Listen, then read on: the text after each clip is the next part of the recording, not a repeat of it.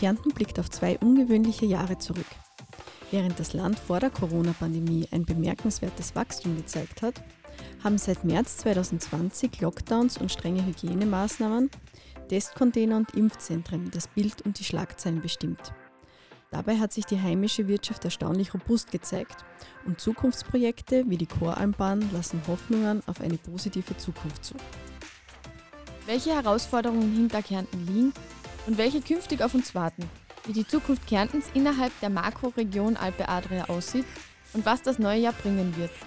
Darüber sprechen meine Kollegin Nadine Wohlkönig als Urlaubsvertretung und ich heute mit Landeshauptmann Peter Kaiser.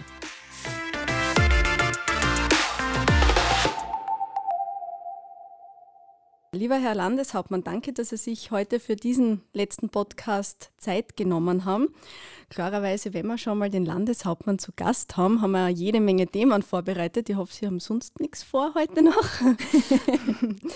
Aber na, starten wir einfach einmal mit einem kleinen Rückblick auf die vergangenen Monate.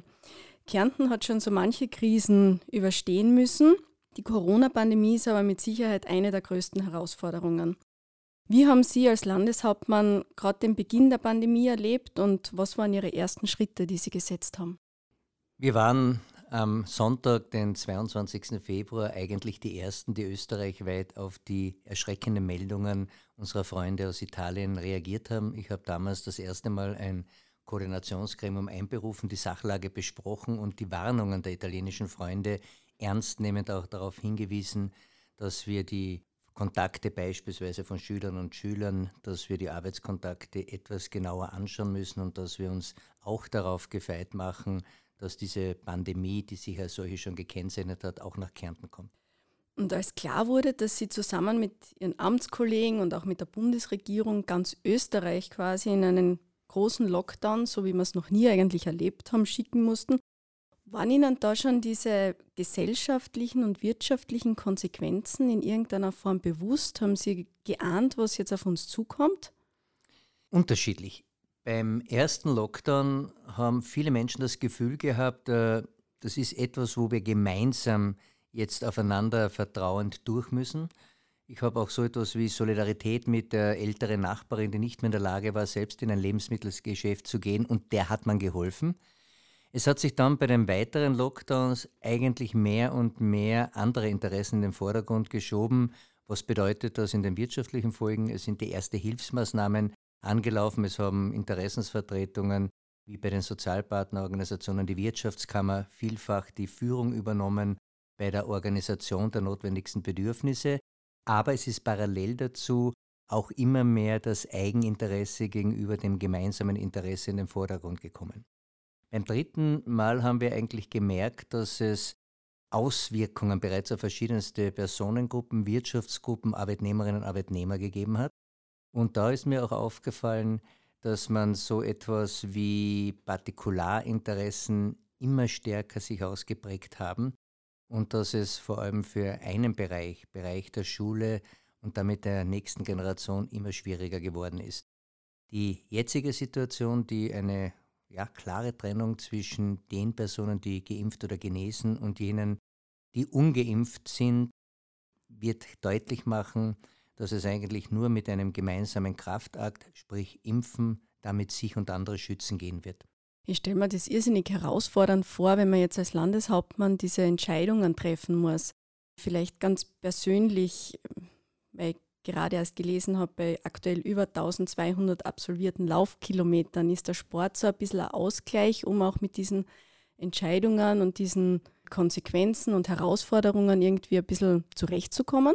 Ja, ist es, aber es ist auch ganz wichtig, immer wieder auch Gespräche mit Freunden und Freunden, die einer Person wie mir gegenüber auch kritisch sind, zu führen, denn Letztendlich entscheidet man über das Schicksal vieler Menschen und ich sage ganz offen, ich spüre das auch, indem ich um einige Kilo in diesen zwei Jahren, fast zwei Jahren abgenommen habe und äh, hoffe jetzt, dass wir in den Weihnachtsferien und so weiter wieder etwas Kraft schöpfen können. Die heimischen Firmen, aber auch der Arbeitsmarkt haben sich im Laufe der Krise als sehr robust herausgestellt und haben sich im Sommer ziemlich schnell wieder erholt. Auf welche Gründe führen Sie denn diese Standhaftigkeit oder Robustheit? Ich glaube, die Kärntnerinnen und Kärntner, sowohl die Unternehmungen, die Wirtschaftstreibenden, aber auch die Arbeitnehmerinnen und Arbeitnehmer haben in den letzten Jahren sehr viele Krisen durchlebt und sind eigentlich immer wieder aufgestanden. Und ich denke, dass auch dieses Umgehen können mit einer Situation, die vielleicht nicht alltäglich ist, bei uns ausgeprägter ist als in anderen Teilen Europas. Und daher glaube ich, ist es auch zustande gekommen, dass wir jetzt bereits mit Anfang September waren die letzten Zahlen hier, eigentlich auch vor dem äh, Niveau der Krise bereits sind, was die wirtschaftlichen Bruttoregionalprodukte betrifft, aber auch was die Reduzierung der Arbeitslosenzahlen betrifft. Also trotz Krise gute Daten, aber immer wieder bedroht durch ein weiteres Aufflackern oder neue Schwerpunkte der Pandemie. Ja, das ist natürlich auch alles sehr kostenintensiv. Die Budgets von Bund und Ländern wurden durch die Pandemie stark strapaziert. Jetzt gibt es natürlich die Befürchtung, dass die Bekämpfung von Corona auf Kosten der künftigen Generationen gehen könnte. Aus Ihrer Sicht werden die nächsten Jahre unter einem strikten Sparpaket stehen müssen, um die Geldtöpfe wieder zu füllen, oder gibt es andere, vielleicht bessere Maßnahmen, um die Finanzen wieder ins Lot bringen zu können? Ich bin ein Verfechter des intelligenten Sparens und intelligentes Sparen impliziert auch, dass man dann, wenn es zu wenig Nachfrage gibt seitens der öffentlichen Hand, diese stimuliert. Deswegen haben SP und ÖVP als Zukunftskoalition gemeinsam beschlossen, dass wir 100 Millionen investiv seit, 19, äh, seit 2020 auch in Wirtschaft, in wirtschaftliche Nachfrage pumpen, weil ich einfach weiß, wie wichtig es ist, dass wir eine gute Bruttoregionalproduktsleistung, also eine Leistung der gesamten Wirtschaft in Kärnten zustande bringen. Und das ist auch gelungen. Die letzten Budgetzahlen sagen, dass wir den Verschuldungsgrad Kärntens gemessen an einer einjährigen Leistungsfähigkeit auf 14,94 Prozent äh, wiederum reduzieren konnten. Ein guter Wert, den man sich vielleicht für die Zuhörenden so vorstellen kann, wenn ich 100.000 Euro Familieneinkommen pro Jahr habe, und 14.940 Euro Schulden, dann hat man keinen, kein Problem bei der Bank wieder mit lachendem Gesicht herausgehen zu können. Sie haben das vorhin angesprochen, äh, dass sich der Arbeitsmarkt eben relativ gut erholt hat. Jetzt ist es trotzdem, dass wir einen Arbeitskräftemangel über die Branchen hinweg haben und die Wirtschaftskammer fordert ähm, unter anderem eine Erhöhung des Drittstaatenkontingents, eine Überarbeitung der Mangelberufsliste und eine Flexibilisierung der Rot-Weiß-Rot-Karte. Und auch sollen mehr Beschäftigungsanreize wie der Ausbau der Kinderbetreuung eine Verschärfung der Zumutbarkeitsbestimmung bei der Arbeitsvermittlung für mehr Spielraum auf dem Arbeitsmarkt sorgen. Was können Sie denn an diesen Vorschlägen abgewinnen? Ja, ich kann mit 80 Prozent dieser Vorschlägen, sprich vier von fünf, äh, auch sehr gut mitargumentieren. Ich habe beim letzten Wirtschafts- und Konjunkturforum darauf verwiesen, dass es dringend notwendig sein wird. Wir haben nicht mehr einen Fachkräfte, wir haben einen Arbeitskräftemangel, dass wir auch geordneten Zuzug brauchen werden. Und hier sind insbesondere in Zusammenarbeit mit der Politik die Sozialpartnerorganisationen gefordert, Richtlinien zu erstellen. Das gilt für diese Forderungen Rot-Weiß-Rot-Card. Äh, Mangelberufsliste überarbeiten etc. Jedenfalls, wo ich anderer Meinung bin, ist in der Frage der Zumutbarkeitsbestimmungen die Hauptgründe für Langzeiterwerbslosigkeit sind drei ganz bestimmende. Das erste ist, dass es physische oder psychische Einschränkungen gibt. Das zweite ist ein Alter über 50 Jahren. Und das dritte ist, dass die formellen Bildungsabschlüsse maximal Pflichtschulabschlüsse sind und daher die Verwendbarkeit nicht überall gegeben ist. Hinzu kommt erschwerend, dass manche der Langzeiterwerbslosen keine österreichischen Staatsbürgerinnen und Staatsbürger sind.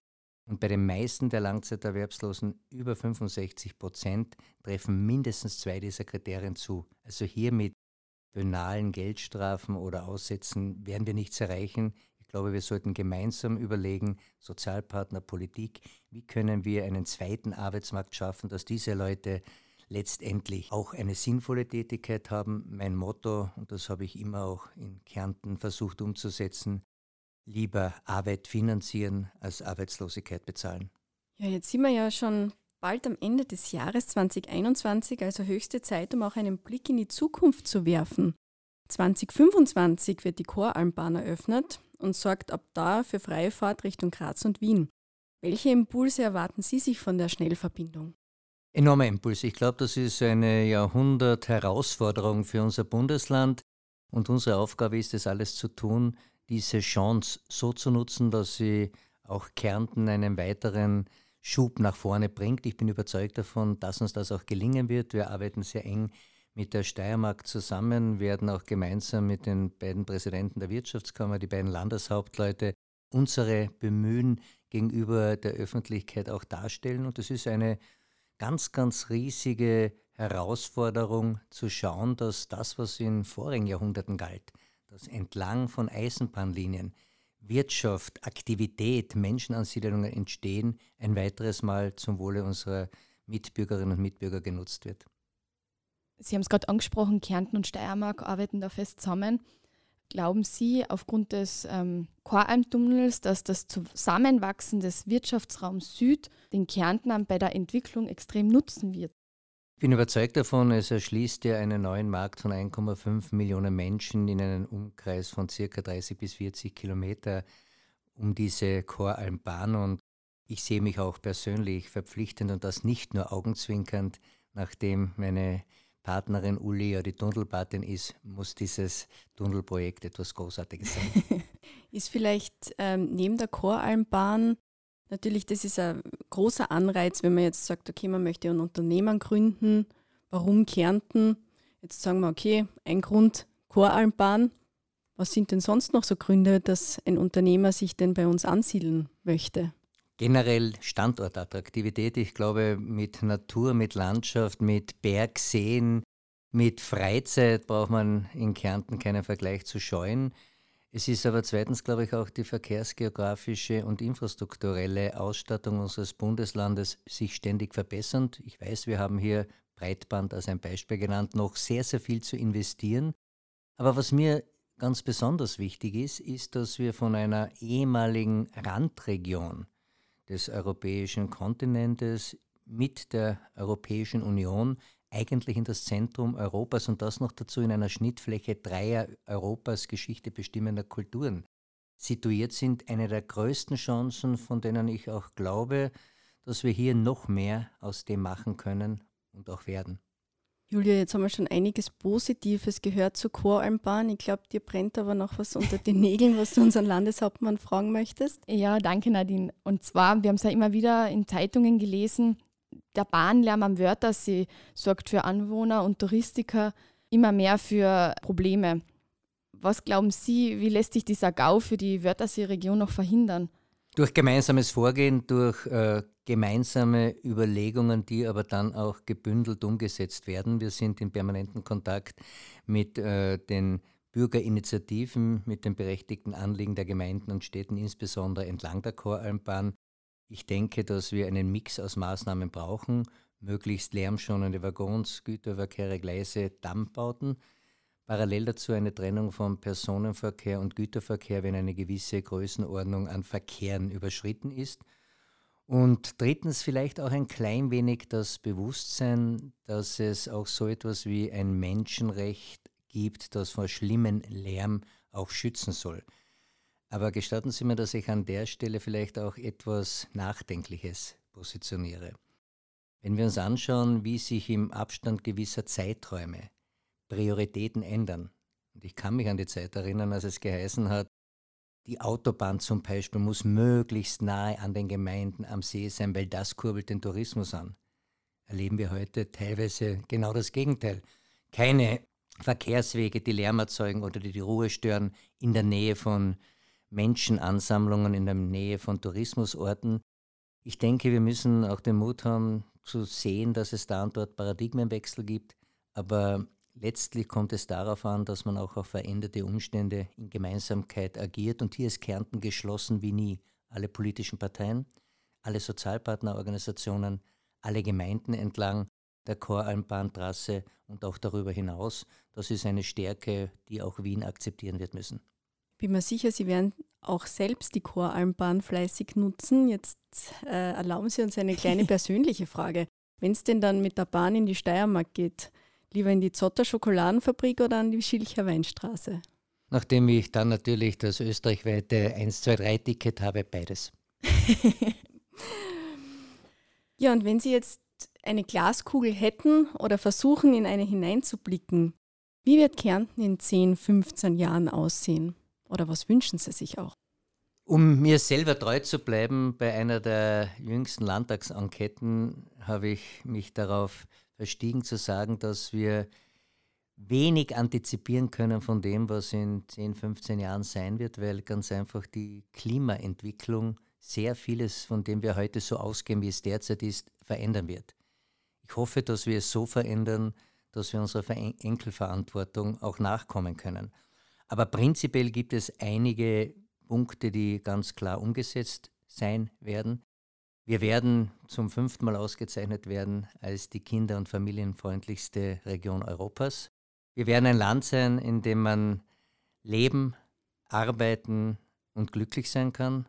Und wir werden sicher sein, dass wir so etwas wie Generationenverträge geschlossen haben, die diese Bewahrung dieser einmaligen, großartigen Landschaft und seiner Menschen sicherstellt.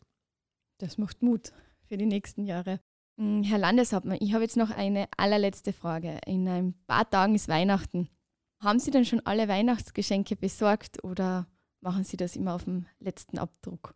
Äh, ich habe immer nur Bücher geschenkt und das heurige Weihnachten wird für uns ein sehr, sehr besinnliches und auch trauriges sein. Wir haben heuer einen unserer Söhne verloren und wir werden vielleicht einmal das wertschätzen, was nicht materiell ist, sondern was in Erinnerungen und vielleicht dann auch an schönen Erinnerungen bleibt.